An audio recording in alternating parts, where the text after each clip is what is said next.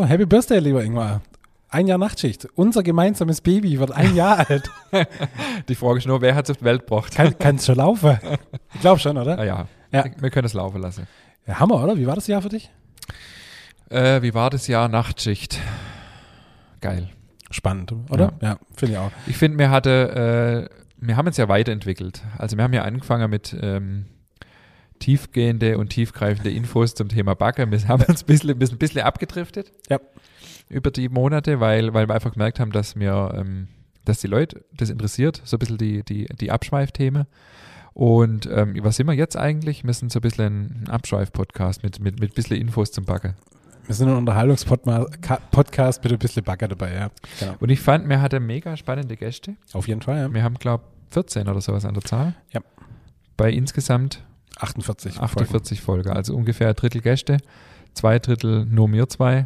Mhm. Ähm, und ich finde, wir haben heute für unseren Jubilä für unseren Geburtstag einen richtig würdiger Gast auf dem Ofenbänkle. Absolut. Absolut. Also ich denke, äh, wirklich eine spannende Story und äh, ich denke, da hören wir jetzt doch direkt mal rein. Also wir haben das jetzt nachher aufgenommen. Also viel Spaß mit der, unserer Jubiläumsfolge Nachtschicht. Viel Spaß. Scheitern ist völlig okay. Scheitern ist völlig normal, egal in welchen Bereichen. Weil es gehört dazu, wenn man irgendwas machen will und irgendwas versucht, kann man damit scheitern. Und scheitern ist nichts Schlimmes.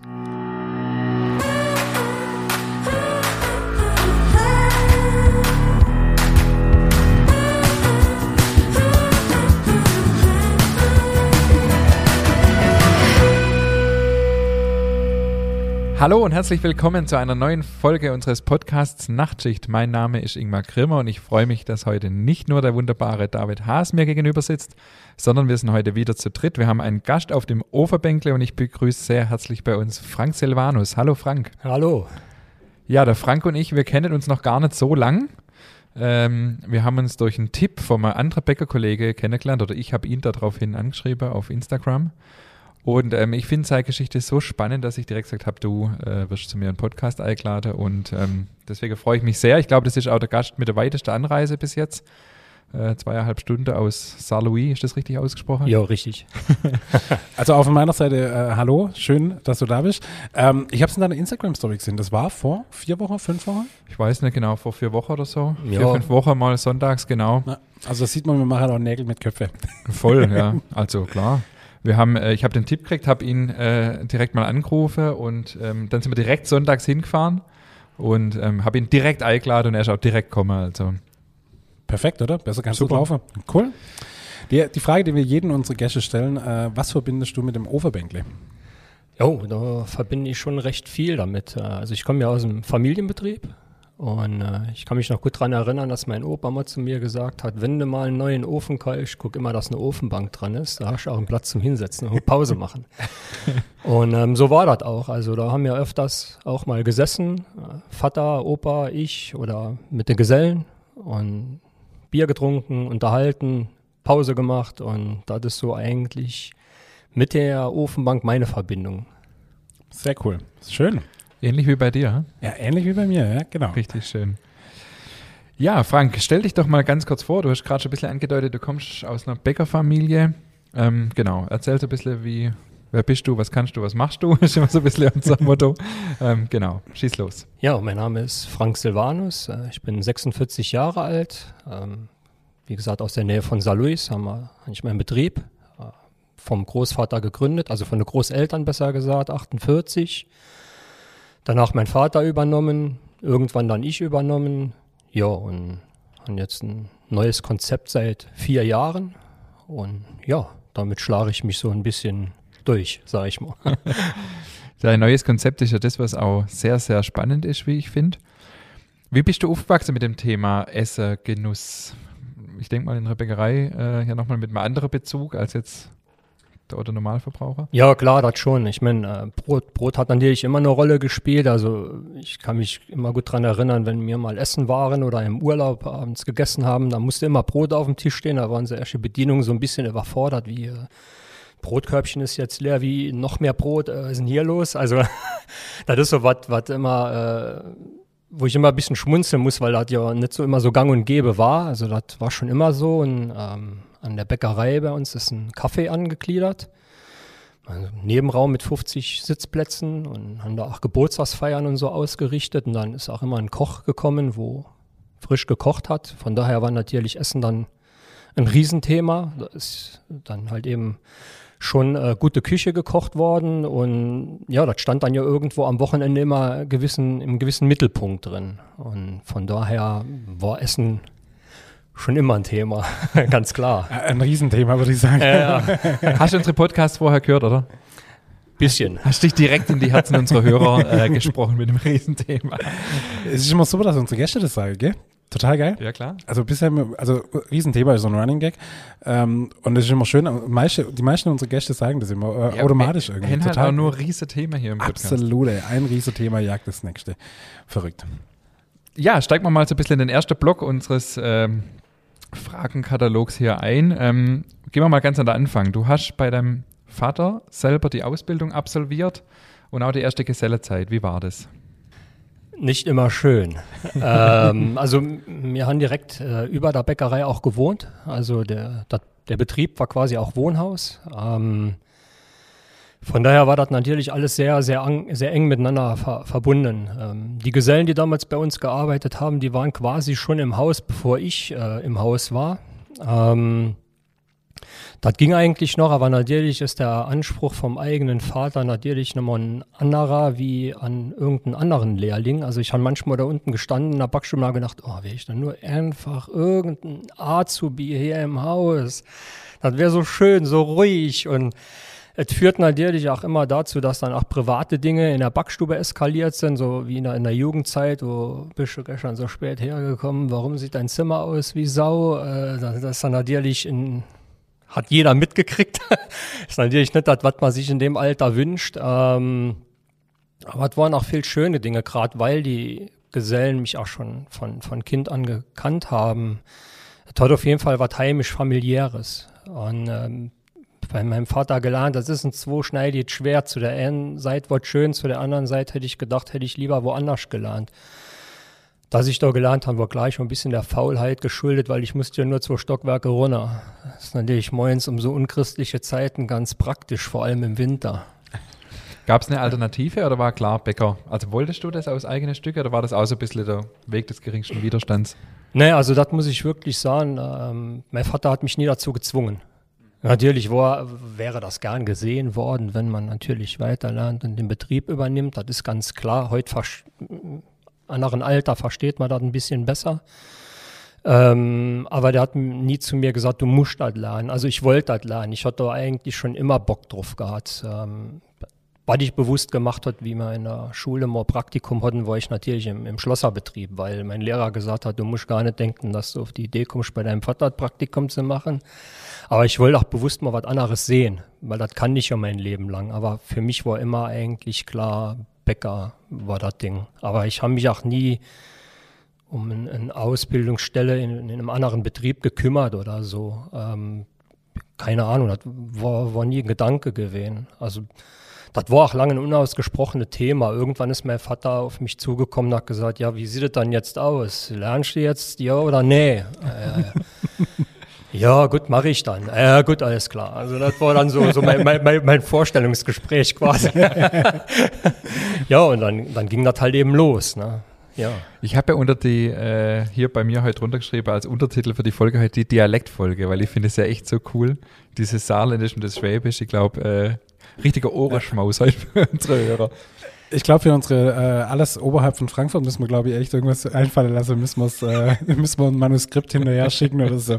Ja, aber gut, streng dich an. Aber du, du hast mir geschrieben, ähm, du warst trotzdem in zwei Betriebe dann noch während der Ausbildung, glaube ich, hast kurze Abstecher gemacht. Nach, nach, der Oder nach der Ausbildung, Nach der Ausbildung? Ausbildung. Also mein Vater hat ja gesagt, jetzt guck mal, dass du rauskommst. Ähm, war ich auch zweimal, äh, war weniger prickelnd. Also der erste Betrieb, in dem ich war, war absolute Katastrophe. Nicht nur vom Arbeiten her, sondern auch vom, vom menschlichen, also vom Umgang her, wo ich am ersten Tag nach Hause gekommen bin und äh, mein Vater sich schon gewundert hat, wo ich so spät herkomme. Ähm, also ich habe quasi früher angefangen wie bei uns im Betrieb und bin später heimgekommen, wie die Feierabend hatten. War absolut, also ich will jetzt nicht die Worte dafür hier wählen. Ähm, auf jeden Fall habe ich zu meinem Vater gesagt, ich gehe da nicht mehr hin. Hat mein Vater gesagt, okay, das, so läuft das nicht. Äh, du machst dann ordentlichen Abschluss, du gehst morgen da hin und sagst das dem. Also ich meine, wir sind ja Kollegen. Also, das war ja relativ in der Nähe und das habe ich dann auch so gemacht und hat dann halt beim Vater nochmal weitergearbeitet. Das zweite Mal war ich auch so zwei, drei Orte weiter beim Bäcker. Ähm, bin ich damals so, weil meine Mutter hinkommen, die hat da gearbeitet. Also meine Eltern waren zu der Zeit schon getrennt. Und ähm, Convenience-Produkt 100 Prozent. Also die haben für alles die Tüte aufgemacht. Die haben noch nicht mal so einen Sauerteig, also den Sauerteig auch aus der Tüte rausgeholt. Da habe ich noch am ersten Tag für mich schon gedacht, so, gut, sammle hier Lebenserfahrung, aber sonst nichts. Und die hatten einen Mitarbeiter, einen Choleriker, und das hat halt eben nicht lang funktioniert. Und irgendwann habe ich immer für mich gedacht, Frank, deine Mutter arbeitet hier, halt dich zurück, benimm dich. Und das ging aber irgendwann nicht mehr, wo ich dann gesagt habe, okay, jetzt reicht das. Das muss ich mir nicht antun. Und dann bin ich halt eben nochmal zurück nach Haus.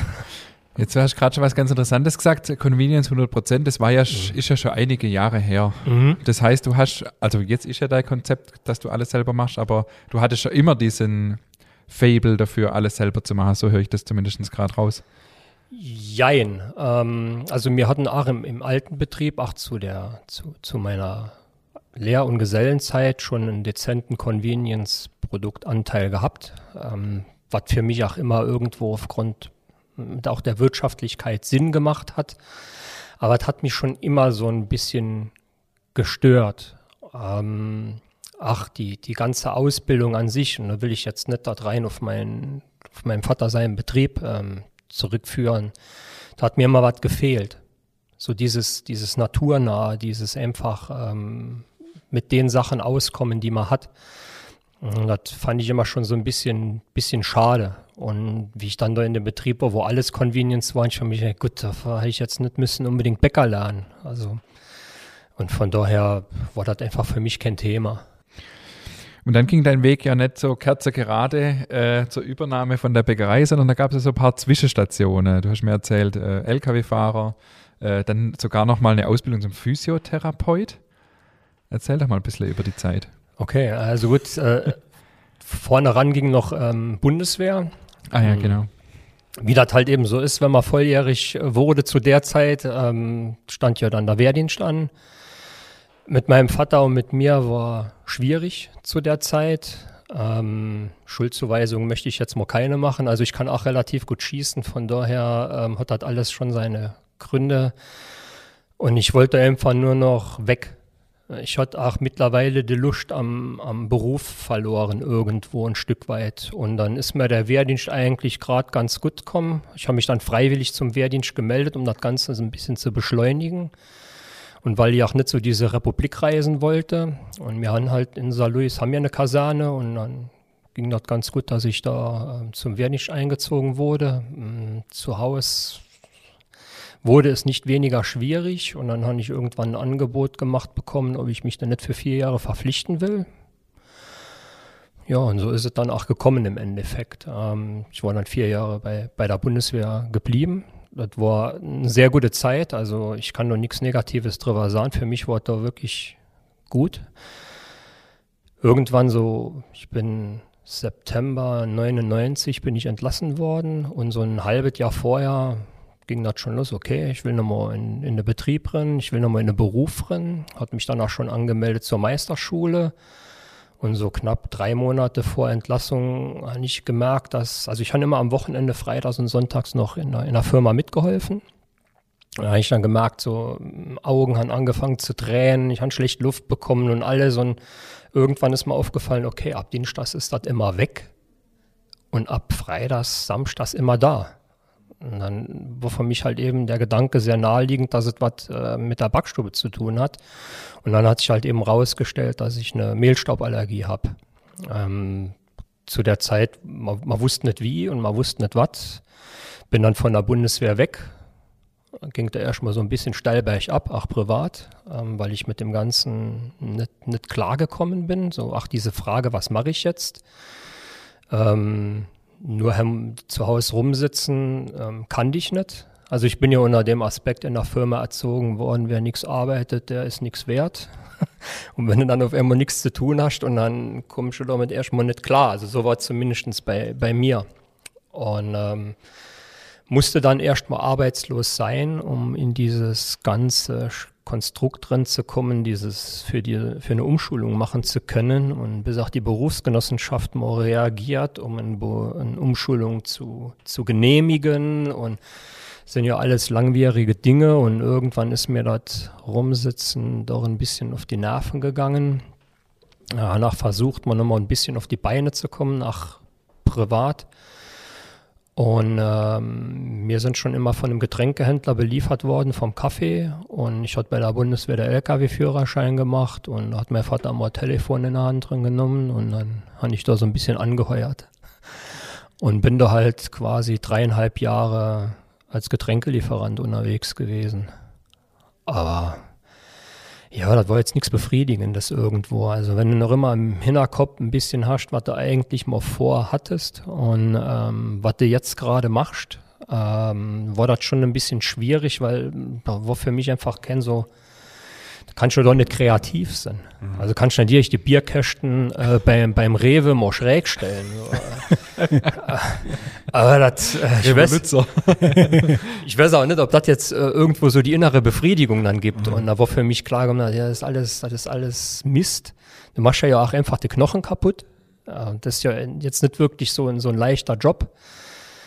Und habe mich dann halt eben über die BG ähm, um eine Umschulung gekümmert und ja, dann war auch schwierig, weil alles, wo irgendwelche Stäube oder Dämpfe waren, durfte ich halt nicht machen, weil die Gefahr von einer Kreuzallergie dann bestand.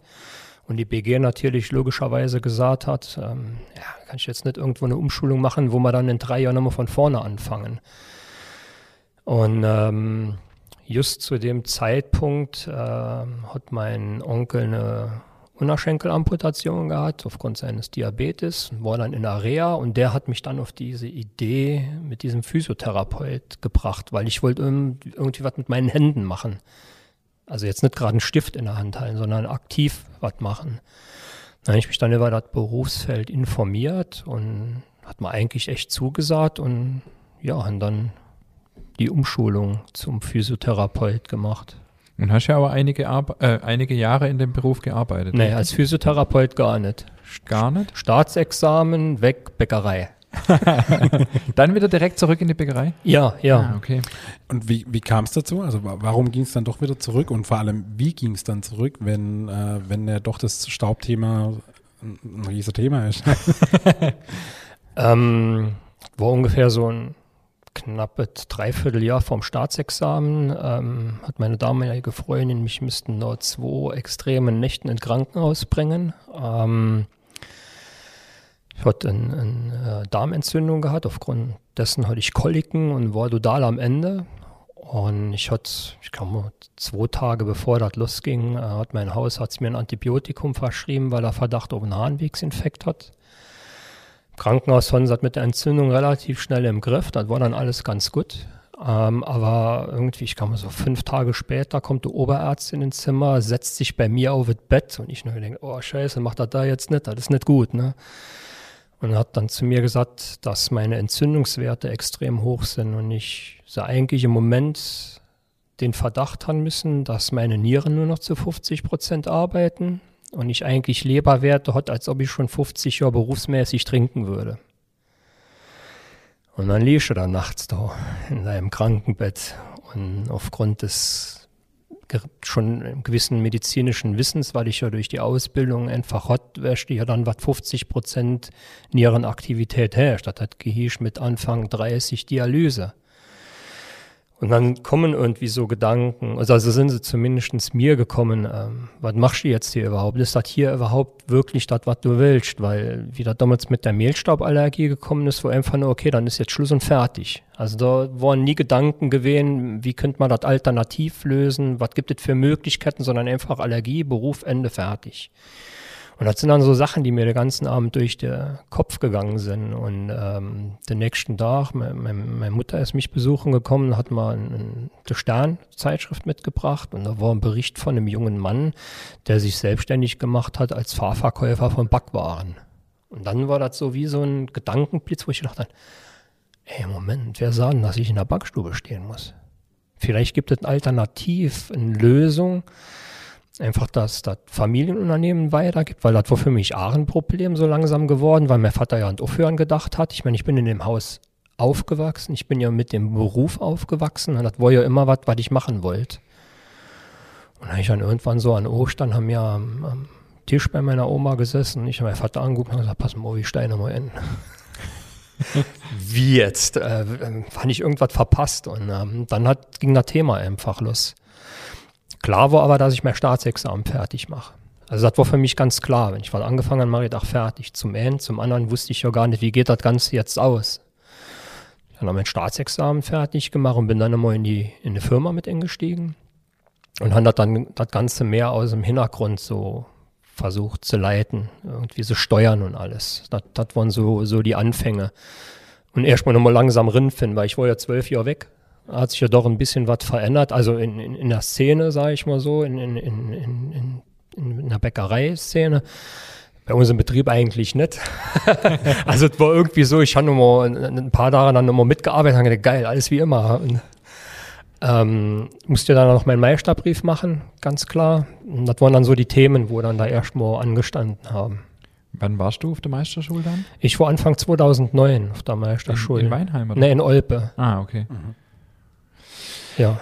Jo, spannend. Bevor wir da weitergehen, gibt es eine Schnellfragerunde, lieber Frank.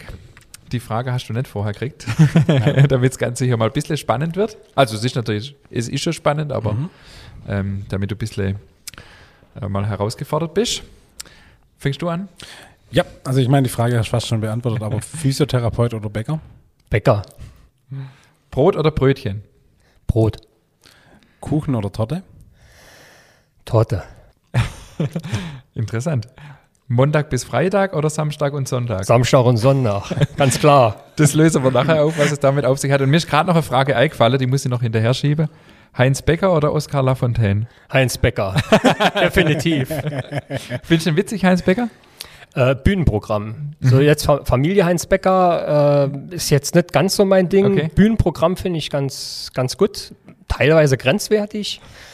Aber grenzwertige Sachen müssen irgendwo sein, für ein bisschen anzustoßen. Ja. Weil der ist ja im Saarland nicht sehr beliebt, wenn ich es richtig weiß. Gell? Teilweise, ja. Also äh, das ist ja wie immer, wenn man, ich sag, sag mal gerade so mit, mit, mit, dem Dialekt und mit der Lebensweise, ähm, die, die eigene, ich nenne es mal Bevölkerung ein bisschen auf die Schippe nimmt, dann gewinnst du halt eben nicht immer nur Fenster damit. Das ist mal ganz klar. Aber ich denke, das ist überall so. Aber ich, ich kann nicht allem was abgewinnen, was er so sagt und was er macht, aber grundsätzlich finde ich viele Dinge schon ganz gut. ich finde es auch witzig. Ich habe es immer noch nicht angeschaut. Ich kenne immer noch nicht. Nein, ich, ah, ich, ich hole das noch Ich war bestimmt ja schon bei zwei, drei Bühnenprogrammen. Ah, okay. Der ist ja auch in Schwäbisch Hall ab und zu schon gewesen okay. im Neubausaal. Ich finde den witzig. Sehr gut. Gut, äh, machen wir weiter. Also du bist dann wieder in die Firma eingestiegen, 2007 war das dann, oder? Ja. Genau, und dann ähm, warst du aber, war dein Vater noch mit drin? Ja. Hat die Backstube gemacht und du warst dann im Büro und hast so ein bisschen die Management, sag ich mal, gemacht. Meisterschule besucht. Und dann ging das so zehn Jahre, wenn ich das richtig weiß. Ja. Ähm, mit Auf und Ab. Ja, mit, mit viel Auf und Ab. Ja, also mehr oder weniger. Da hat sich natürlich viel, viel verändert. Ähm, man rutscht dann irgendwann auch in Sachen drin, die man, die man vorher so nicht auf dem Plan hat. Also mein Vater hat schon immer Probleme dem Herzen gehabt. Und irgendwann steht er halt eben bei mir im Büro und reibt sich an der Brust. Nicht alles klar, Krankenhaus. Da war natürlich Not am Mann, also stehe ich im Endeffekt auch in der Backstube. Ne? Also so, so ging das dann irgendwie. Und du versuchst ja, ich musste ja dann auch Dinge anfangen zu verändern, weil ja der Betrieb eigentlich auf das Schließen ausgelegt war. Ich hatte noch eine ältere Schwester, die war aber auch nicht, nicht im, im Betrieb mit verbandelt mehr. Ähm, Thema Altlasten dann natürlich, ist ja nichts mehr investiert worden, ganz klar, mein Vater hat keinen Nachfolger, war ja nur so die Sache, wie lang mache ich? Eine andere Frage hat sich ja dann in mir gestellt, so waren dann auch die Strukturen natürlich. Und dann bist du natürlich irgendwo an allen äh, Ecken und allen Enden irgendwo gefragt, für das Ganze zu versuchen, auf den Weg zu bringen, dass es auch zukunftsfähig irgendwo wird. Ähm, das war jetzt nicht nur so, ich komme in den Betrieb und retten den so, dass mein Vater noch zehn Jahre machen kann, sondern es war ja doch darauf ausgelegt, dass das für mich auch eine Perspektive gibt. Also bist du irgendwann irgendwo überall. Funktioniert aber nicht. Definitiv nicht. Also ich habe ja den Betrieb ähm, mit meinem Vater zusammengeführt und oder alleine. Und ähm, wir hatten am Schluss vier Verkaufsstellen gehabt, plus Büro, plus Produktion, also sechs Anlaufstellen. Das kriegst du alle nicht gehandelt. Das ist mir definitiv klar. Und so ging das dann halt eben. Ach, ähm, man hat so versucht, alles im, im Griff zu halten oder alles in den Griff zu bekommen, was eigentlich nicht möglich ist. Aber man sah, stellt sich ja nicht hin und sagt, das geht nicht, also lass es. Also so war das bei mir.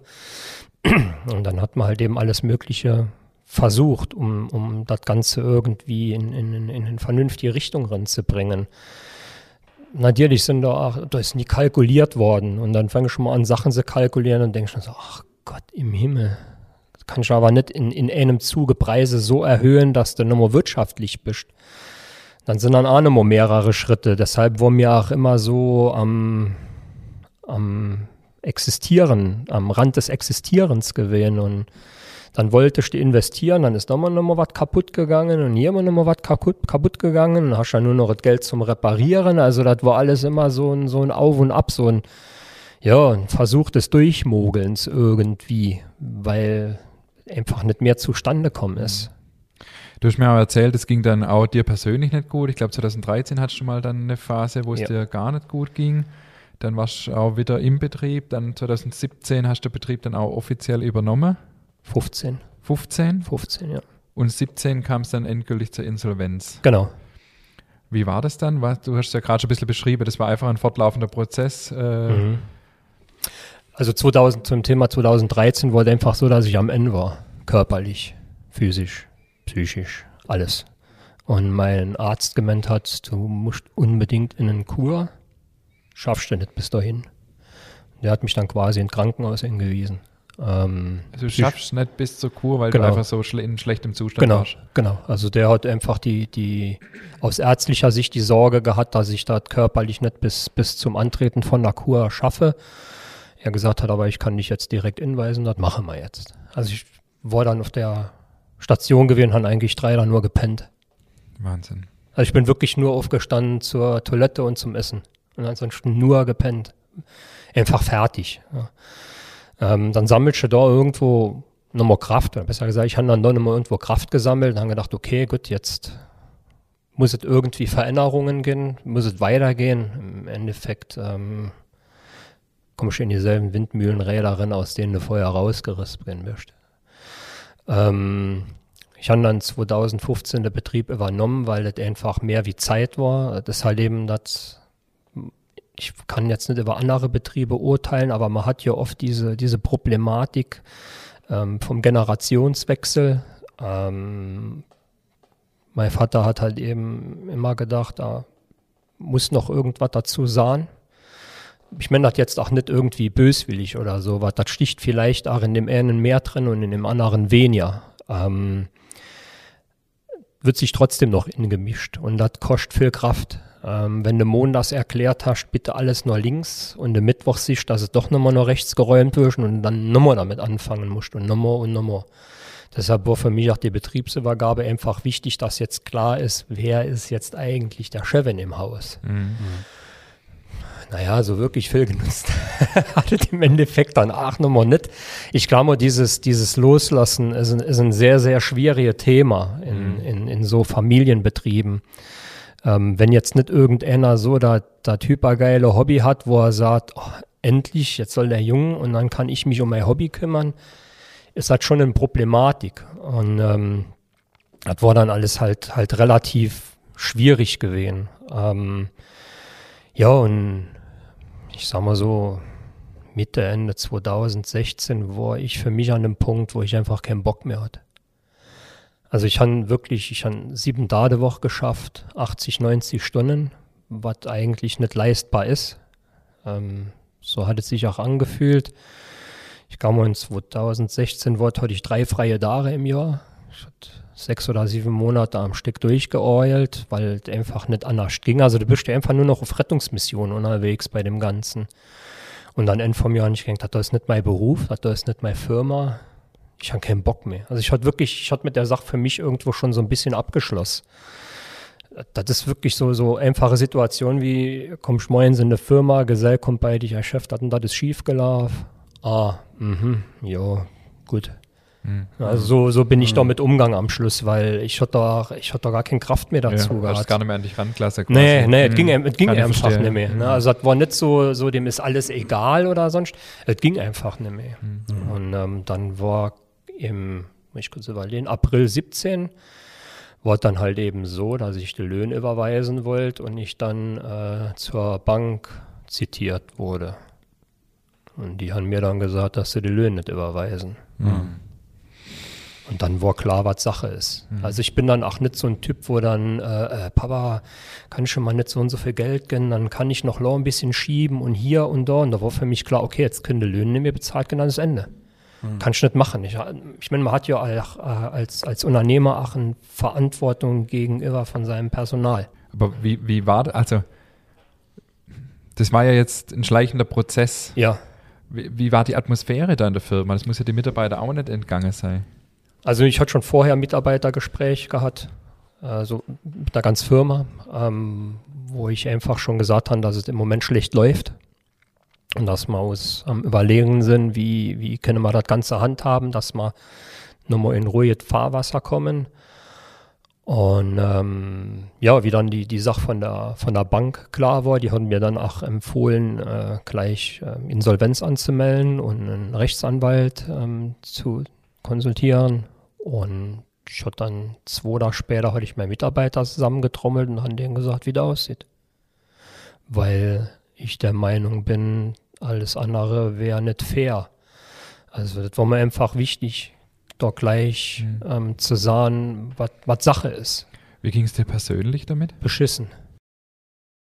Also natürlich könnte man jetzt äh, sagen, ja Moment, der hat doch jetzt gerade vor einer Minute gesagt, er hat sich ein Jahr vorher aus der Firma abgemeldet, dann müsste er doch eigentlich froh gewesen sein. Aber da hängt ja emotional auch was drin. Also es ist viel, ähm, ich weiß noch gut, wie ich beim Rechtsanwalt das erste Mal war. Ähm, was mir gut getan hat, ist einfach, dass er mal gesagt hat, dass es einfach in so Gewerken wie in meinem ein sehr, sehr langsamer und schleichender Prozess ist, dass man das oft gar nicht mitkriegt, dass man jetzt in die Insolvenz wandert. Nicht wie in anderen Gewerken, da wurden zwei Rechnungen nicht bezahlt und dann bist du weg.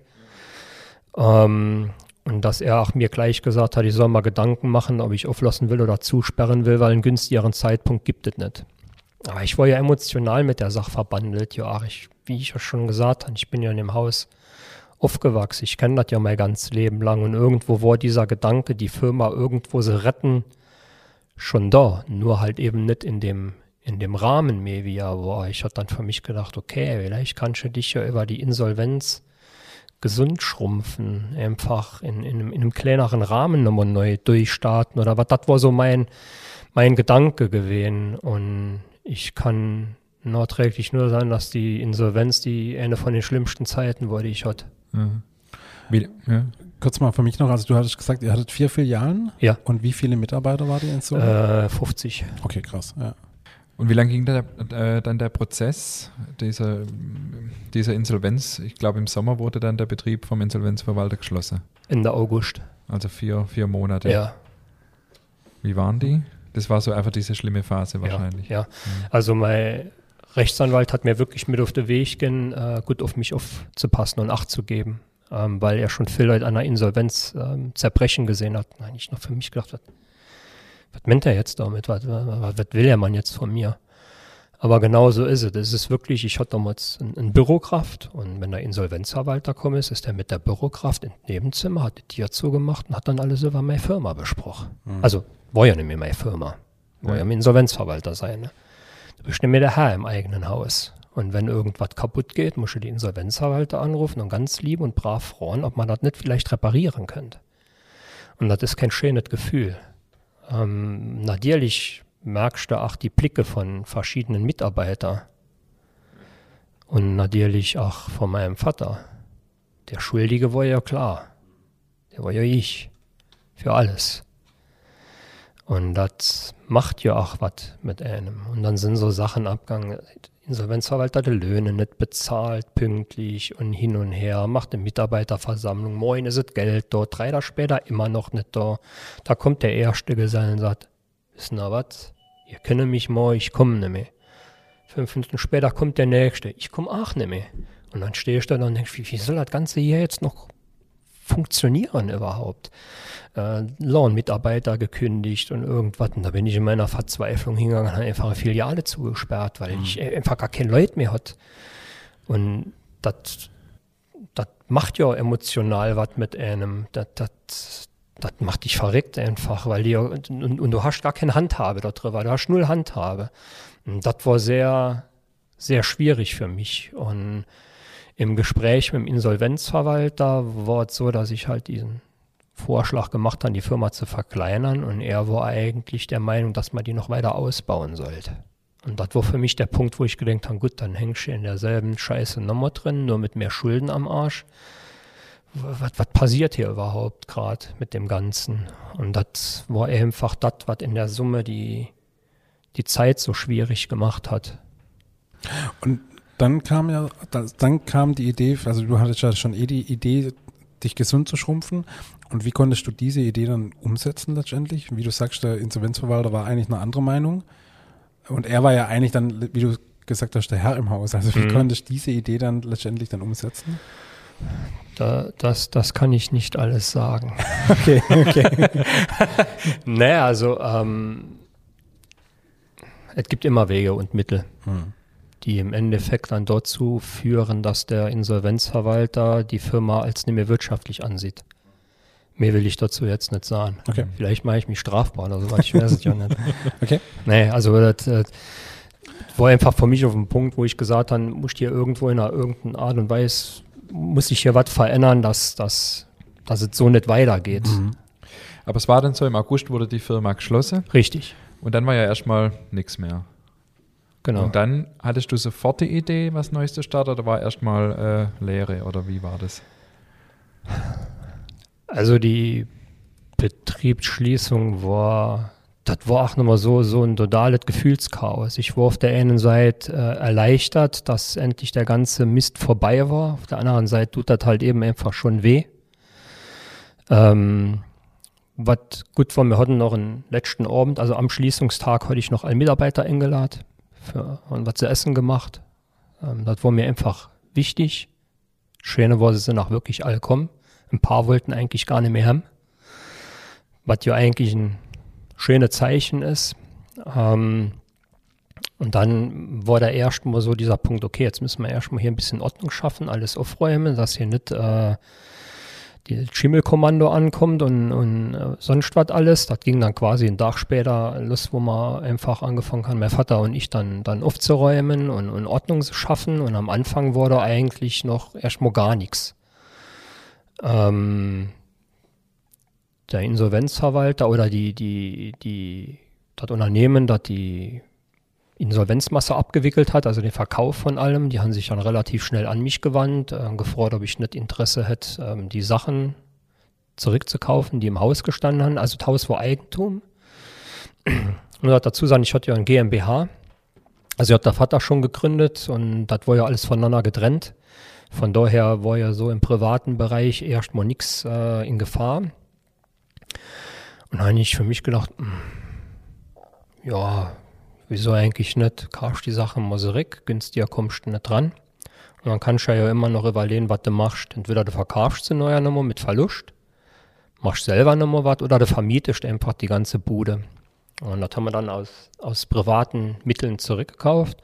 Und dann war für mich erstmal gar nichts klar. Also ich wollte erstmal für mich mir wirklich die Zeit lassen zu überlegen, will ich das hier überhaupt noch mit dem Beruf? Die Frau hat sich dann aber relativ schnell beantwortet und dann ging es eigentlich nur noch um das Wie. Weil für mich war klar, ich gehe keinen sieben Dame, ich gehe auch keinen sechs Dame schaffen. Hatte ich einfach keinen Bock mehr drauf. Das hat sich danach noch bestätigt, als ich im Kumpel von mir, der sehr guter Kumpel, der eine Bäckerei in ein paar Ortschaften weiter hat. Wir waren zusammen in der Berufsschule, hatten telefoniert. Ich habe gemerkt, irgendwas stimmt nicht beim Uwe. Ich sagte, hör mal zu, wenn du mal Hilfe brauchst, ich habe gerade nichts zu tun.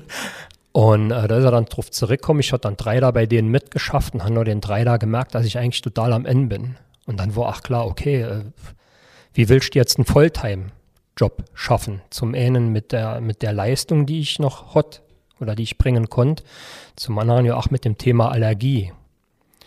Dann war noch das Thema, äh, der Gedanke an einen Mitarbeiter war für mich zu dem Zeitpunkt unvorstellbar, weil ich einfach keinen Nerv und kein keine Lust darauf hat, nochmal jemandem zu sagen, pass mal, ich habe das gestern schon gezeigt, das mal so machen. Mach es bitte so.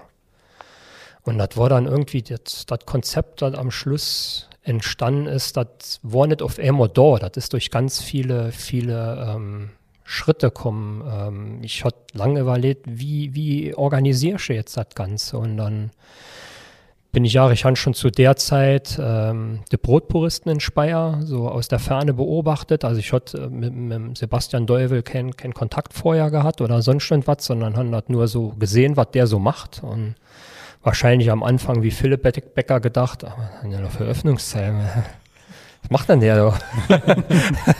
ist das dem sein Ernst? Das soll funktionieren. Okay, gut, aber man hat ja gesehen, es hat funktioniert. Also ich meine das jetzt auch nicht arrogant irgendwie, mhm. sondern es war ja für mich, der so in der Branche drin war und nur so gekannt hat, ja eigentlich unvorstellbar, dass jemand auf diese Art und Weise mhm. eine Bäckerei führen kann. Mhm. Ähm, ja, ging uns ja alles so. Ich habe es ja, ja hier auch schon klar. gesagt. War ja, für uns ja nicht vorstellbar. Nee, also das ist auch nicht, wie gesagt, nicht überheblich oder sonst irgendwie gemeint, überhaupt gar nicht. Und, aber man hat ja gesehen, dass es funktioniert hat und das hat mir so den Anstoß gegeben, wo ich gedacht habe, Moment mal, wer sah dann, dass ich muss von bis? Und das hat mir so den, den, den Anstoß gegeben, mal einfach umzudenken, mal anders zu denken, mal andere Ideen zu kriegen. Und für mich war auf jeden Fall klar, wenn ich nochmal was machen, will ich unbedingt Brot ohne Hefe backen. Da war ich schon immer heiß drauf, hatte ich schon immer Bock drauf. Nur wenn du dich vorher im Betrieb umgeguckt hast, hast dann der Sach so zehn Minuten zugeguckt und hast gedacht, ah, lass es besser, lieber nichts machen, wie irgendwas machen und das nicht gut. Und ich wollte einfach nochmal so komplett so ganz runter zurück, also ohne, ohne Hilfsmittel, ohne Backmittel und sonst irgendwas. Das, das, das war für mich einfach klar. Und irgendwann bin ich auf diese Idee gekommen, nur Samstags und Sonntags aufzumachen. So aus, aus dem Gedankengang raus, so, man hat ja heute filtert, ich kaufe gerade dort, wo ich bin. Und ich dachte, wieso versäust du die Leute nicht am Wochenende mit, mit Frühstück? Artikeln und einfach mit ein paar geilen Backwaren noch dabei. Und dann habe ich mal ein weißes Blatt Papier geholt und habe gedacht, mach jetzt immer nichts Dummes und schreib jetzt nichts Dummes auf das Blatt da drauf. und dann habe ich mal angefangen zu überlegen, was kann ich, was kann ich gut, was kann ich nicht gut, worauf habe ich Bock, worauf habe ich nicht Bock. Und habe dann damit das Blatt irgendwie mit manchen Streichungen auch nachher nochmal dann irgendwie gefüllt, so in dem Rahmen, dass ich sagen konnte, das ist etwas, was ich bewältigen kann, ohne Mitarbeiter halt eben. Und so ist das ganze Konzept dann, hat dann angefangen, Gestalt anzunehmen. Also mit diesen reinen zwei Tagen Öffnungszeit. Wie viele ähm, Stunden an deine zwei Tage? Ich, also angefangen haben wir von Samstags ab 8 Uhr bis um 12 Mittlerweile sind wir bei 6.30 Uhr, weil das irgendwie mit dem 8 Uhr hat irgendwie keinen interessiert. und dann habe ich gedacht, gut, dann kannst du auch 6.30 Uhr hinschreiben, das packen wir auch. Ähm, das war aber auch der Veränderung geschuldet, weil im Anfangskonzept war es ja so, dass ich produziert habe und dann nur selbst verkauft habe. Ich hatte ja dann nachher Verkäuferinnen gehabt und dann konnte ich ja nochmal ganz anders damit agieren, weil du kannst schlecht vorne bedienen, wenn du irgendwo noch am, am Backen bist. Und ähm, und sonntags haben wir von, von 7 bis 10.30 Uhr geöffnet. Also das heißt, äh, ist neun Stunden oder sowas? Ja, irgendwas so um den Dreh rum. Mhm. Ja, und dann war ja am Anfang auch ähm, mit, mit dem Gedanken, mit dem Konzept, dass es mir wichtig war, dass ich einfach wollte, dass die Leute sehen, wo ich produziere. Jetzt war ja die Situation bei uns so, dass wir den Verkauf ebenerdig hatten und die Backstube im Keller. War also eigentlich erstmal gar nicht möglich. Und ich hatte jetzt auch nicht die finanziellen Mittel zu sagen, okay, da war früher Kaffee, wo hinter der Backstube angesiedelt war, da mache ich jetzt meine Backstube rein, dann ist gut. Also habe ich dann gedacht, gut, dann mach das einfach, dann verkaufst du eben einfach aus der Backstube raus. Und so ist dann das Ganze, hat das irgendwie Gestalt angenommen. Also ich war ja vor Ort, ich habe mir das ja anguckt und es ist tatsächlich so. Also du gehst nicht mehr oben zum Laden rein, Mhm. sondern das Schild weist dann der Weg runter zur Backstube, wahrscheinlich früher Backstube hinter, hinter Ausgang oder sowas. Genau. Da gehst du rein und da stehen zwei Backstubetische, die hast du, glaube ich, neu gekauft. Nachher irgendwann. Also am. Anfang hatte man da ein bisschen improvisiert. ich, hatte ja nichts. naja, wir wollen ja einfach keine finanzielle Ja, Mittel, ja. Mittel da. Und haben wir ein bisschen improvisiert mit den Tischen, die wir halt hatten und haben dann neu ein bisschen äh, in, in schön nachgebessert. Okay, also heißt, ich muss mal kurz, ich, ich bin, ich, ich höre die ganze Zeit nur gespannt zu und finde es total geil. Also heißt, du hast dann nach der Insolvenz gesagt, okay, hier ein neues Konzept. Ich habe auf ein weißes Blatt Papier geschrieben, was kann ich und was kann ich nicht. Und hast dich dann auf das konzentriert, was du kannst. Und das heißt, du versorgst die Leute am Wochenende und ausschließlich am Wochenende mit geilen Backwaren. Ja, genau so. Okay, das ist richtig cool. Also nur samstags und sonntags, ja, acht oder neun Stunden insgesamt in der Woche. Ja. Die Leute kaufen das Brot direkt in der Backstube. Wie viele Artikel? 10, 15? Wir sind jetzt bei 20, 20 insgesamt. Artikel. Ja. okay. Ist ja trotzdem mega wenig. Also normale Ja. Bäckerei wie mir hat ja über 100. Und du hast das am Anfang komplett alleine gemacht und mittlerweile hast du auch, wie viele Mitarbeiter wieder? Also am Anfang, ich hatte mit meinem Vater angefangen. Der äh, hat mich zwar am Anfang, äh, er hat mal eigentlich gesagt, ich soll das nicht machen, das, das wäre doch irre, was ich da machen. Und hat gemeint, ich wäre nicht mehr ganz bei Sinnen, um mit mal in, in, ins, ins verständliche Deutsch zu übersetzen. ich möchte auch keine Schimpfwörter vortragen. Nee, die gab's nicht. Ähm, hat aber dann zu mir gesagt, okay, wenn du unbedingt denkst, das so machen zu müssen, helfe ich dir. Also das ist auch, ich, ich muss dazu sagen, ist eigentlich gar nicht meine Art. Ich habe jetzt, ich hatte dann irgendwann da gesessen und habe gesagt, ich, ich mache das jetzt so und entweder es funktioniert und wenn nicht, dann überlege ich mir halt was anderes. Also das ist mehr so der Part von meiner Schwester. Ich mache jetzt einfach. Ich bin ja eigentlich einer, der sich über den zehnten Schritt noch Gedanken macht, obwohl der fünfte ja schon nicht mehr kommt. Und also e- eigentlich so total untypisch von meinem Charakter her. Aber wie Ähm, kam das? Also warum warst du so überzeugt davon oder gab es äh, einfach viele Beispiele, die funktioniert haben und, und die haben dich sicher gemacht? Ja, Oder? Vielleicht hat man einfach nicht mehr so Eichel zu verlieren. Also ich muss auch immer dazu sagen, es ist ja so, die Situation war ja auch die, äh, vom, vom, vom wirtschaftlichen her betrachtet. Das Haus ist Eigentum. Heißt, ich muss keine Miete bezahlen.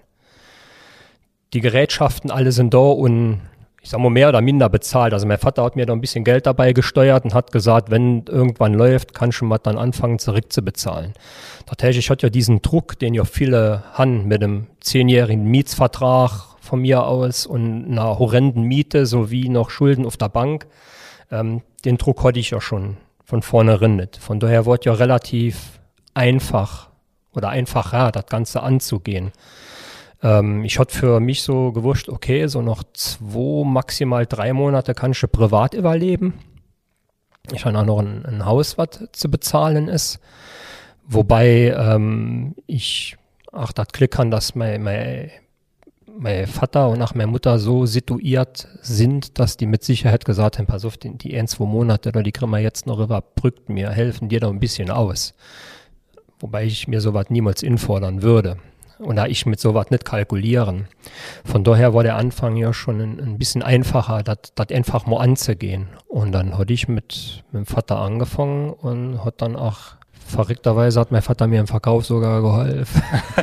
also das war immer so, wenn vorher einer im Laden war, hat mein Vater noch gestanden, äh, kommt gleich jemand. Äh, das ist undenkbar. Aber vom ersten daran ging es eigentlich gar nicht anders. Und noch am zweiten Wochenende haben wir dann gesagt, okay, wir brauchen Verkäuferinnen. Und das hat sich dann irgendwie alles so, so ergeben. Kurz von der Zeitschiene her, wann war das? War das dann 2017? Im, im Dezember 2017, sieb- Mhm. 17. Nee, 16. 16. Dezember 2017 habe ich angefangen. Kannst du mir mal kurz die 20 Artikel, äh, wie viel davon ist Brot? Ähm, sieben. Okay, und dann der Rest teilt sich auf in Brezeln, Keine Brezeln. Also wir, wir, wir sind im Saarland. Das ist jetzt nicht so wie, äh, Ja, okay. wie, wie hier, wo man keine Bäckerei aufmachen darf, wahrscheinlich äh, ohne ein Brezel sein. Ich weiß es nicht. Ja, ja, ja. Naja, also das ist, ähm, ich habe zwei, zwei, drei verschiedene Baguettes noch. Mhm. Ähm, dann so Klassiker Einback, so Hefeeinback, äh, Schoko- und Rosinenbrötchen, Butterkuchen, Streuselkuchen und dann so ein Kuchen, den wir jede Woche auswechseln, also so wie Käsekuchen, Ja. so Sachen, aber immer nur eine Sorte jede Woche. Ähm, ja, das sind so die, die, Und die gängigen Sachen. zwei, und, drei und, und drei, drei Sorten Brötchen, ja. Aber du hast mir ja auch erzählt, als ich bei dir war, ähm, bei euch im Saarland ist, glaube der Klassiker Doppelweckle und, Ja. und, und Rockeweckle. Ja? Und die machst du ja auch nicht. Nee. Wie? Warum nicht? Geil. Ähm, also wir müssen ja mal vielleicht sagen, dass die meisten Roggen weg ja eigentlich gefälscht sind. Das ist ja kein richtiger Roggen weg. Laut Leitsätze muss ja so, sowieso nur 50% drin sein. Ja, ich gehe jetzt nicht vom, von den, von den Richtig, offiziell ja. aufgestellten Leitsätzen aus, sondern von dem, was ich für mich denken. Hm? Und ein Roggenweg wird für mich herrschen 100% Roggenmehl. Dann ist es ein Roggenweg. Für, Ja. für mich. Ja. Ich wüsste nicht, ob den einer will. Ich habe auch am Ins Anfang. Wurfgeschoss vielleicht. Äh, das ist einfach, ähm, ich hatte ja auch relativ wenig, also ich hätte eigentlich gerne mehr Zeit gehabt, mehr Sachen zu probieren. Und ich, ich hatte, ähm, ich hatte ja Walnussbrötchen, die hatte ich, glaube ich, mal eher schon mal gebackt, wie wir geöffnet hatten. Das war dann wirklich so, oh Gott, hoffentlich wirren sie was. ähm, weil einfach die Zeit ja auch ein bisschen, bisschen knapp war. Und ich wollte, ich hatte einfach keinen Bock darauf, dieses standardisierte Programm, was jeder Kunde so kennt und auch erwartet, zu erfüllen. Mhm. Also nicht, nicht aus diesem Gesichtspunkt, ich will jetzt zwingend anders sein, sondern ich mache es jetzt mal, jetzt einfach mal anders. Aber jetzt wissen wir ja alle, oder wir zwei sind ja sehr Bäcker geprägt. Äh, man will es ja jedem Kunde recht machen. Jetzt machst du deinen Laden auf und ich kann mir dann schon vorstellen, der erste Kunde kommt und sagt, ich krieg zwei Doppelweg und zwei Rocker weg. So wie bei uns der erste Kunde kommt tät und sage tät, ich krieg äh, fünf Bretzle. Mir hatte das äh, kurze, kurzes, äh, kurzes, äh, kurzer Ausflug. In unserem allerersten Betriebsurlaub hatte mir mal einen Tag, ähm, da haben Tanja und ich einfach Bock, neue Sachen auszuprobieren. Da ging es uns so wie dir, wir wollten ein paar neue Artikel. Wir haben gesagt, wir machen einen Tag auf, so Pop-Up-mäßig und verkaufen nur das Brot, das wir zum Test backen hin. Und da sind die Leute, und wir haben das einen großen Aufsteller vorne hin gemacht, heute geöffnet, nur Brot. Und dann kamen die Leute rein und haben gesagt, ich krieg fünf Bretzle. Die haben das gar nicht kapiert. Mhm, mhm. Jetzt war das ja bei dir bestimmt auch so. Ja. Und wie war das dann für dich? Ähm, ich denke, was am Anfang viel der Fall war und auch immer noch der Fall ist, wenn neue Kunden kommen, ist, dass wir oftmals Dinge erklären müssen. Warum? Wieso? Weshalb? Warum machen wir das nicht? Warum machen wir das so? Die Zeit nehmen wir uns auch, weil das einfach wichtig ist. Das gehört auch mit zu dem Konzept dazu, Zeit zu haben. Also wir holen es für den Kunden, der gerade vor der Theke steht, die Zeit, die er braucht. Die anderen müssen dann halt eben eventuell mal gegebenenfalls ein bisschen länger warten. Aber das ähm, ist das gute Recht von dem Kunden, auch Fragen zu stellen. Auch Fragen zu dem Konzept zu stellen. Und die kriegt er dann halt eben wahrheitsgemäß beantwortet. Wir machen die einfach nicht, weil wir die Brötchen machen. Also das ist jetzt nicht so ein, ein, äh, ein, ein vereinfachter Grund, sondern es ist einfach so. Jetzt zum Beispiel, ich, ja, ich biete ja keine Croissants an. Punkt eins, ich kann sie nicht wirklich gut. kann aber auch am Punkt 2 lehnen, habe ich keinen Bock drauf. Vielleicht kann ich sie deshalb auch nicht wirklich gut. ähm, das sah ich dann auch der Kunden mehr oder weniger abgemildert oder nicht abgemildert, genauso wie es ist, weil es so ist. Weil für mich auch dieses Konzept dort drauf beruht, dass wir ganz offen und ehrlich mit dem Kunden umgehen und dem sagen, was sich hier abspielt. Und genau aus dem Gründen, wie eben gesagt, mache ich kein Croissants. Vor allem, ähm, ich, ich habe keinen Bock auf die Arbeit. Das, das, ich habe einfach, ich habe einfach, ich will- ich weiß gar nicht, wie ich es anders nennen soll. Ich habe einfach keinen Bock drauf. und ich wüsste genau, wenn ich, wenn ich jetzt wirklich mir ganz viel Zeit lassen würde, so wirklich dann so hinkriegen wird, dass ich der Meinung bin, okay, sie sind auch so geil, dass ich sie verkaufen will. Also das, ist ja dann schon High-End irgendwo. Beim, beim Croissant ist das ja echt super schwer. Selbst wenn ich, und davon gehe ich nicht aus, es so hinbekäme, müsste ich ja einen, Preis da dafür holen, der ja fast schon utopisch ist. Und den, da stelle ich mir nochmal die Frage, ist der Kunde jetzt auch wirklich bereit, diesen Preis zu zahlen? Und die andere Sache ist ja nochmal die, die Zeit, die ich darin investieren muss, die fehlt mir ja woanders.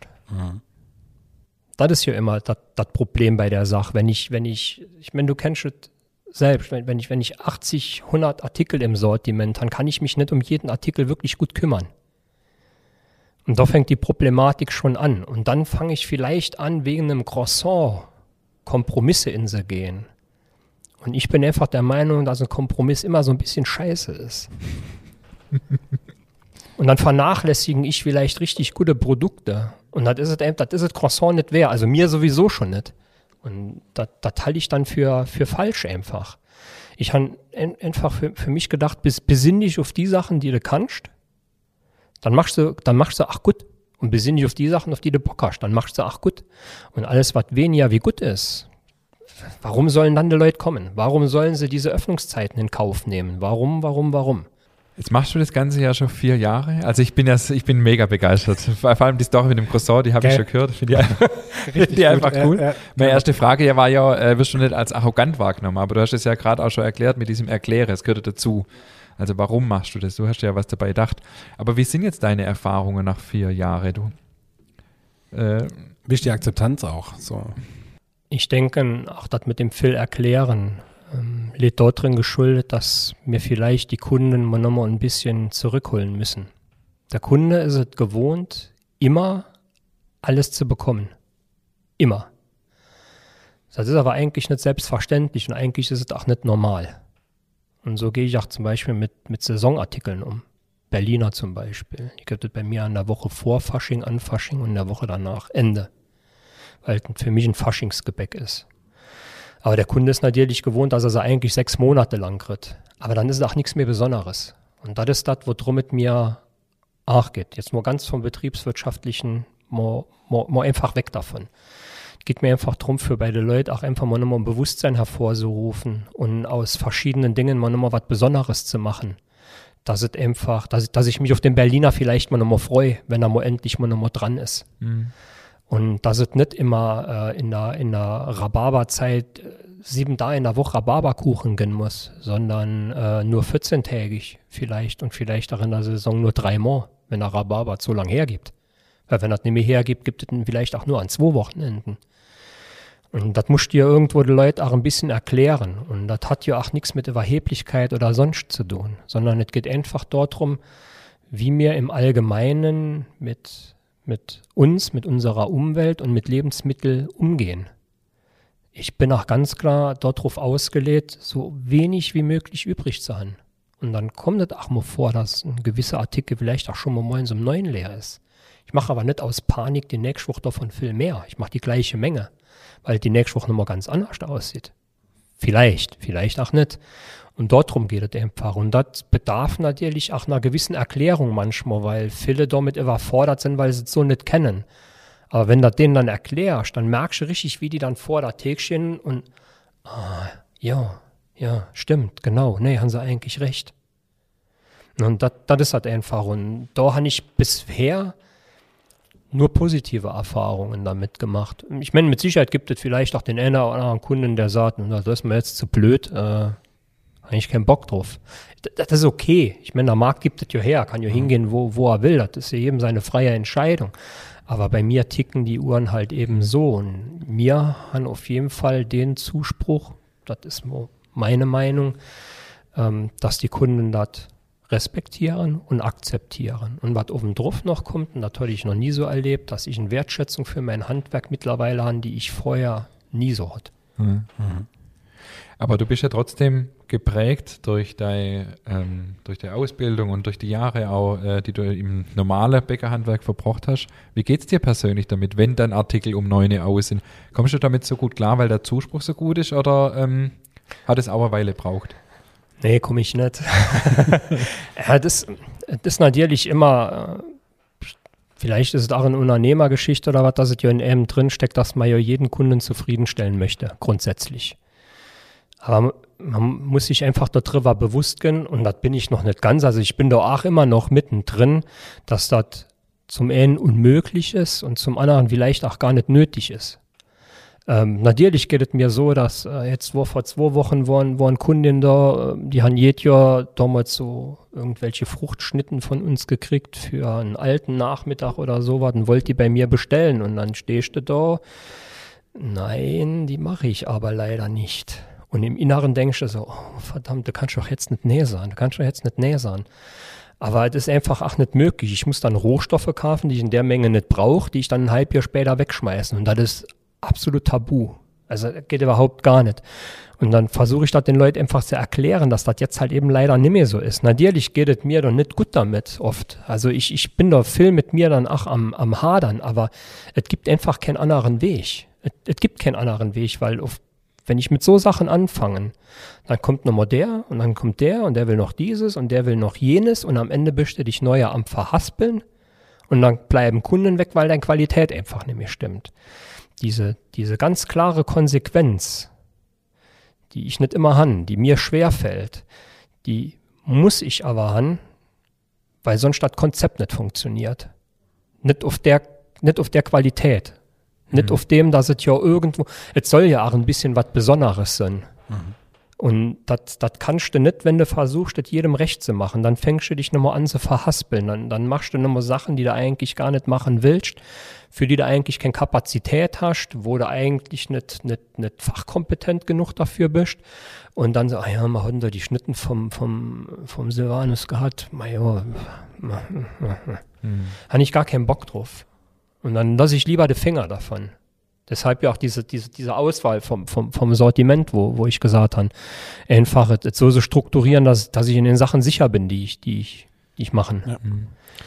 Ich habe kürzlich mal den Spruch gehört, es ist ganz wichtig, generell äh, konsequent sein und konsequent bleiben. Und ich glaube, du bist ein Musterbeispiel für genau die, äh, diesen Satz. Oder äh, zumindest oft in vielen Punkten. Also wahnsinnig, wirklich beeindruckend, äh, so ein Konzept auf die Beine zu stellen und das dann auch wirklich konsequent zu, äh, durchzuziehen. Also wirklich Respekt. Also ich bin begeistert. Ich auch. Deswegen habe ich ja unbedingt gesagt, ähm, Ja. die brauchen wir hier im Podcast. Ja, also geil, wir haben jetzt zwei verschiedene gegenseitige Konzepte. Der, der Sebastian macht Montag bis Freitag, nee, Dienstag bis Freitag auf, glaube ich. Und du Samstag bis Sonntag. Also wer zwischen euch zwei wohnt, hat ja hat's ja echt perfekt. Also, Ja, Ja. Das, das, das, das Schöne ist halt, äh, dass man, hatte mir das vorher auch schon drüber, dass in unserem Handwerk ja jeder einfach so eine Spielwiese hat. Ja. Also es kann ja. Ja. jeder so machen, wie er will. Der eine will vielleicht zehn Filiale, der andere will 100, der andere will es ganz klein, äh, nur am Wochenende. Ähm, also ich bin mega begeistert, vor allem von deiner, ähm, von deiner Überzeugung, so dahinter zu stehen. Das ist das, was mich sehr beeindruckt. Ähm, wir machen mal wieder so einen so einen, äh, Auflockerungsblock, Ja. oder? let's go. Soll ich mal anfangen? Jupp. Bäcker sein ist Geil. Podcast machen ist. Interessant. Jetzt habe ich wieder was mit Heinz Becker, gell? Das habe ich vorher schon abgefragt. Rückblickend betrachtet bin ich froh über die Insolvenz, ja oder nein? Ja, Cool. Das war's auch schon. Das darfst du aber gleich noch ein bisschen erklären. ich werde niemals da rauskommen aus der Nummer. Hm. Niemals. Also du, du, du bist ja so in, in, in, deinem, in deinem Laufrädchen drin, dass du überhaupt gar nicht die, die Möglichkeiten, die du vielleicht hättest, sehen kannst, weil du so intensiv mit, mit deinem Betrieb beschäftigt bist. So intensiv damit, dass irgendwo auf der Reihe zu kriegen oder sonst irgendwas. Das, so was bei mir ich gar nicht wahrgenommen habe, was, links oder rechts vielleicht möglich wäre. Und selbst wenn, wie, wie, wie komme ich heil aus der Nummer raus? Kündigungsfristen, ob das Mietverträge sind oder ob das Mitarbeiter sind und alles. Wie kannst du dich in dem Rahmen ohne einen finanziellen Rückhalt gesund schrumpfen? Wie machst du das? Wie bringst du das von der Menschlichkeit her rüber, dass du dem einen oder anderen Mitarbeiter sagst, brauchst nicht mehr zu kommen? Ähm, das sind ja alles so Aspekte, die sehr schwierig sind wofür du auch überhaupt gar keinen kein Gedanken eigentlich hast, weil du bist ja nur noch am deine Leistung am Abrufen, dein, dein Programm am runterspulen und dann bist du froh, wenn du noch Zeit hast für was zu essen und ins Bett zu gehen. Und im Bett gehen bist du dann noch froh, wenn du überhaupt zur Ruhe kommst, Hm. für zu schlafen. Und das konnte ich ja auch gar nicht mehr. Also das ging dann irgendwann, mussten das Medikamente regeln, dass mein Kopf mal irgendwie na, nachts aufhört, mich wach zu halten. Und ich denke nicht, dass ich ohne, also ohne die Insolvenz wäre das hier nie entstanden. Niemals. Auf gar keinen Fall. Und deshalb ähm, war eigentlich die Insolvenz so schwierig, wie das auch war. Wobei noch ein von den schwierigsten Sachen war, das meiner Oma zu erklären. die hat noch gelebt zu dem Zeitpunkt. Mhm. Ähm, natürlich hat er da an mir genagt und alles. Selbstzweifel, das ganze Programm. Aber es war am Schluss rückblickend betrachtet das Beste, was mal passieren konnte, beruflich, definitiv. Vorher hast du einen interessanten Satz gesagt, dass du ja so geprägt bist und ich glaube, so geht es viele. Ähm, wenn du nichts arbeitest oder nichts leistest, bist du nichts wert. Wie kommst du jetzt klar damit, weniger zu arbeiten, dir bewusst auch Auszeiten zu gönnen? Das habe ich ja schon vorher angefangen zu lernen. Also das war wirklich nichts zu tun, war wirklich ein Lernprozess. Ich erinnere mich da noch ganz gut dran, äh, meiner damaligen Freundin, wir waren in Belgien an der Nordsee oben und dann wurde ein Strandtag gemacht. Und ich habe da nur zehn Minuten gesetzt und dachte, scheiße, wasch jetzt, wasch jetzt. Bin ich dann aufgestanden und bin durch die Gegend gerannt, weil das für mich undenkbar war. Heute könnte ich da tagelang. Also das war wirklich ein Lernprozess Meiner Schwester ging es genauso. Dieses Untätigsein war am Anfang direkt, du warst untätig und hast sofort ein schlechtes Gewissen. Ja. Mittlerweile weiß ich aber einfach, dass das Quatsch ist. Also das habe ich schon vorher gelernt und jetzt ist es einfach so, dass ich muss ja dazu sagen, ich bin ja als Bäcker mehr als privilegiert mit einer Vier-Tage-Woche. Also ich fange ja donnerstags quasi an und habe ja Montag, den schon Mittwoch frei. Ähm, das ist ein Privileg, das bin ich mir auch immer und immer noch mal bewusst und das ist einfach ähm, unbezahlbar, solche Zeit zu haben, die man sich für sich nutzen kann, wie, wie auch immer, ob man Radfahren geht oder einfach morgen da auf der Couch verbringt und liest oder einfach nur Netflix und Go oder sonst irgendwie was. Ähm, und deshalb ist das auch, ich, deshalb bin ich auch so froh mit diesem Konzept, weil ich einfach auch Zeit, Zeit für mich habe. Jetzt nicht unbedingt für sagen, ich habe endlich mal Zeit, neue Produkte auszuprobieren oder sowas. Das natürlich, die habe ich jetzt natürlich auch. Aber das ist einfach, ich habe Zeit für mich. Und das ist unbezahlbar. Unbezahlbar. Und das ist auch mein, mein, mein großes Resümee aus der ganzen Sache.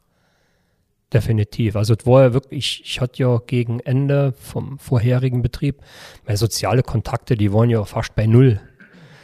Weil ähm, hatte ich ja auch gar keiner mehr irgendwas gefragt, ob du Zeit hast oder was, weil entweder hast du dann doch keine Zeit oder warst du müde oder sonst irgendwie was. Und das ist nicht schön. Mhm. Und deshalb ist das einfach, dass ich diese Tage auch ähm, genießen kann. Absolut. Ein absolutes Musterbeispiel, wie, wie, äh, wie toll doch das Bäckerhandwerk ist und wie man es auch gestalten kann, oder? Also wie, wie individuell man es gestalten kann und so, damit es auch individuell zu einem selber passt. Also das ist ja Wahnsinn. Jetzt sind wir schon beim passenden Stichwort Bäckerhandwerk. Geiler Übergang, oder? Wahnsinn, David, Wahnsinn. ähm, ja, ich würde mit dir ganz kurz, äh, wenn du noch Lust und Zeit hast, ich glaube, wir sind schon recht fortgeschritten, oder? Ja, wir sind jetzt bei einer Stunde fünf, das ja, passt. alles gut. Ja. Die, letzte, die letzte Folge war noch ein wenig kurz. Ja, genau, von dem her können wir so ein bisschen. Ja. Wir haben uns ja auch schon immer wieder ausgetauscht, die letzte, oder äh, als ich bei dir war, oder jetzt auch heute schon. Wie siehst du das Bäckerhandwerk allgemein? Findest du, wir sind richtig gut unterwegs oder siehst du auch Probleme? Sowohl als auch. Also ich finde das ganz spannend, ähm, wenn man sieht, dass es mal nochmal Neugründungen gibt, dass es viele Menschen gibt, egal welche Altersgruppe, ähm, die sich einfach was trauen, was auf die Band zu stellen. Ach, minimalistisch. Ähm, finde ich ganz spannend, finde ich ganz interessant und ich äh, ziehe vor jedem den Hut, der sagt, geil, ich, ich will das so machen. Und schön finde ich an den Sachen, weil ja auch einfach oft Idealisten sind. Und von daher sind ich, was das angeht, äh, absolut gute Perspektiven für das Bäckerhandwerk an sich. Natürlich wird immer die, die Personalfrage im Problem bleiben. Ähm, auch selbst wenn du mit so einem kleinen Betrieb durchstartest, kriegst du einen gewissen Erfolg, hast eine gewisse Nachfrage, brauchst eventuell irgendwann mal Personal. Geht, geht mir ja auch teilweise so. Ähm, schwierig dann, dann die Leute zu finden, die dann dazu machen wollen oder machen können. Mhm. Ähm, worum ich mir viel Gedanken mache, ist einfach der Nachwuchs. Mhm. Da sind mir aber auch die Gebilde einfach zu starr, was das Thema Ausbildung angeht. Ähm, für mich wäre ein Problem aufgrund meiner Arbeits- und Öffnungszeiten. Ähm, ansonsten sind ich da eigentlich die Perspektiven sehr gut, weil auch ich das Gefühl habe, das sind auch meine Erfahrungen mit, mit, mit meinem Konzept, dass noch mehr Leute ähm, gutes Handwerk zu schätzen wissen und auf der Suche nach Quali guter Qualität sind. Und deshalb mache ich mir mit so viel innovativen Leuten, die wir derzeit haben und Bäckerhandwerk nicht wirklich viel Was denkst du, wie sieht die Bäckerwelt aus in fünf, zehn Jahre? All das, was ich in meiner Backstube habe, kann ich von A nach B transportieren. Genau aus dem Grund, weil ich es nicht weiß.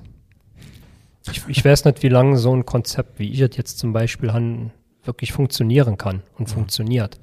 Ich weiß auch nicht, wie lange der Standort, den ich habe, funktioniert. Ich meine, du warst schon da, wir, wir sitzen ja in der letzten Eck. Mm, Von daher wollte ich mir diese Flexibilität einfach erhalten, weil ich einfach nicht weiß, wohin es sich entwickelt. Es ist vielleicht manches nur ein, ein, ein, ein Gesundheitshype oder was oder ein Bewusstseinshype. Man, man weiß es ja einfach nicht. Ähm, klar hat auch gerade Corona viele Leute nochmal zum, zum Nachdenken gebracht und sich vielleicht auch nochmal mehr mit Ernährung äh, befasst. Ah, Ich, han- ich weiß ja nicht mal, was nächstes Jahr ist. Ich habe keine Ahnung. Und ich würde mich hüten, da irgendwelche Prognosen abzugeben. Finde ich schwierig, sehr schwierig. Kurz mal noch für mich, ähm, wie groß ist, also wie groß ist der Ort, wo deine Bäckerei ist? Oh je, und ich hätte das jetzt kennen aus meinem Ort, ich weiß es nicht genau. nee, wir sind in so einem Siedlungsgebiet, äh, sitzt unser Betrieb. Also wir haben gar null Durchgangsverkehr. Okay.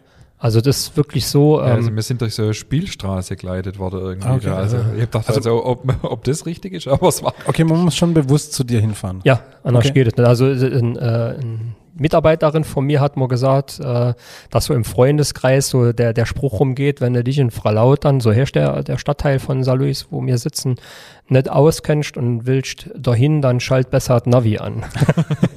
ähm, ich weiß jetzt nicht, wie viel bei uns im, im Umkreis äh, so, so Okay. direkt wohnen. Das kann ich jetzt nicht, nicht Aber, genau sagen. aber mehr Parkplätze wie mir an der Bundesstraße. Na gut, mehr Parkplätze wie ihr ist auch keine Kunst, also bitte. okay, aber spannend. Ähm, du hast gerade eigentlich fast schon beantwortet, aber wie geht's konkret mit deinem Konzept weiter? Also, wenn alles gut läuft, bleibt es wie das. Also ähm, natürlich halte ich immer Augen und Ohren offen, ganz Mhm. klar. Ähm, für mich ist auch klar, dass ich eine gewisse äh, Beweglichkeit haben sollte. Also die behalte ich mal auch einfach, weil ich ja einfach nicht weiß, wo es hingeht. Wenn ich das nur noch 15 Jahre so machen kann und es dann reicht, für ein Rennen zu gehen oder was dann auch immer mit dem Betrieb bis dahin passiert, da bin ich wirklich mehr wie froh. Aber ob das so ist, das wird sich zeigen. Aber gerne so lang wie möglich. Wahnsinn. Wahnsinn. Bin also, total geflasht. total. Also ich hatte, Ja. ich hatte heute Gänsehaut, ich hatte alle möglichen Gefühls äh, Regungen heute bei deinen Erzählungen von der Insolvenz. Vielen Dank auch für die Offenheit. Ja, absolut. Ähm, ich Also, bin total gerne. begeistert. Also ja, ich denke, du bist, so- du bist so ein, find's, find's super. Du bist so ein typisches Beispiel für so ein Stehaufmännchen. Also, es, also Höhen, Tiefen, Höhen, Tiefen, Mehlstauballergie, was ja übrigens auch kein Thema mehr ist, oder, oder dadurch, dass du halt vier Tage arbeitest, oder wie machst du das? Thema ist es immer noch. Also die, Ja. die ist noch genauso vorhanden wie, wie immer. Ich han- arbeite halt mit Mundschutz, FFP2. Also war dann mal während Corona ganz interessant, dass die anderen mal merken, wie es mir so jedes Wochenende geht. Ja, okay. in der Backstube, also von den Mitarbeitern, wo wir eine Zeit lang alle damit gearbeitet hatten. Ähm, naja, ich denke, da ist jetzt einfach in einem Rahmen äh, von der Staubbelastung her, die, die für mich verträglich ist. Und, und daher funktioniert es. Also ich habe jetzt keine gesundheitliche Einschränkungen deshalb. Klar, an dem einen Wochenende brennen wir da auch ein bisschen, an dem nächsten Mal nicht. Aber es ist so, dass ich nicht sagen müsste, ich, ich quäle mich da jetzt. Dann, dann würde ich es auch nicht mehr so machen. Das, also gesundheitlich alles, alles gut. Cool. Das, das funktioniert. Ich habe übrigens, äh, fällt mir jetzt gerade eine Anfrage gekriegt von jemand aus dem, aus dem Saarland, der bei dir auch schon mal zwei Tage mitgearbeitet hat. Der will bei mir jetzt auch mal eine Woche mitarbeiten. Okay. Ich glaube auch ein, ein Podcast-Hörer. Sagt dir nichts mehr?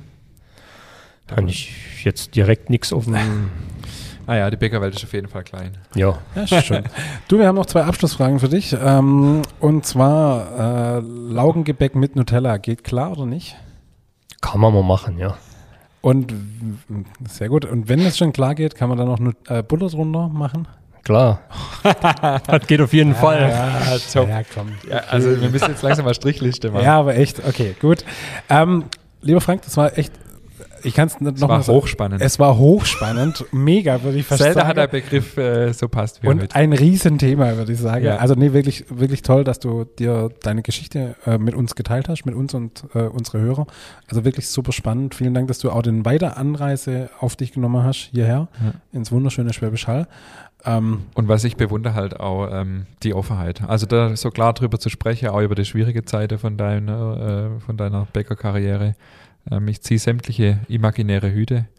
Und ähm, ja, ich bedanke mich sehr, sehr herzlich, dass du heute unser Gast warst. du darfst gerne noch was, einen letzten Appell an unsere Hörer rausballern. Oh, Appelle. ja, der einzigste Appell, den es gibt, ist nie aufgeben. Und das ist das, was mich immer vorangetrieben hat. Also fallen ist okay. Ähm, vielleicht sollten wir uns auch mal abgewöhnen, dieses, die, dieses Fingerzeig des Scheiterns. Scheitern ist völlig okay. Scheitern ist völlig normal, egal in welchen Bereichen. Weil es gehört dazu, wenn man irgendwas machen will und irgendwas versucht, kann man damit scheitern. Und scheitern ist nichts Schlimmes. Scheitern ist nur eine Lehre, dass das, wie und was ich gemacht habe, nicht funktioniert hat.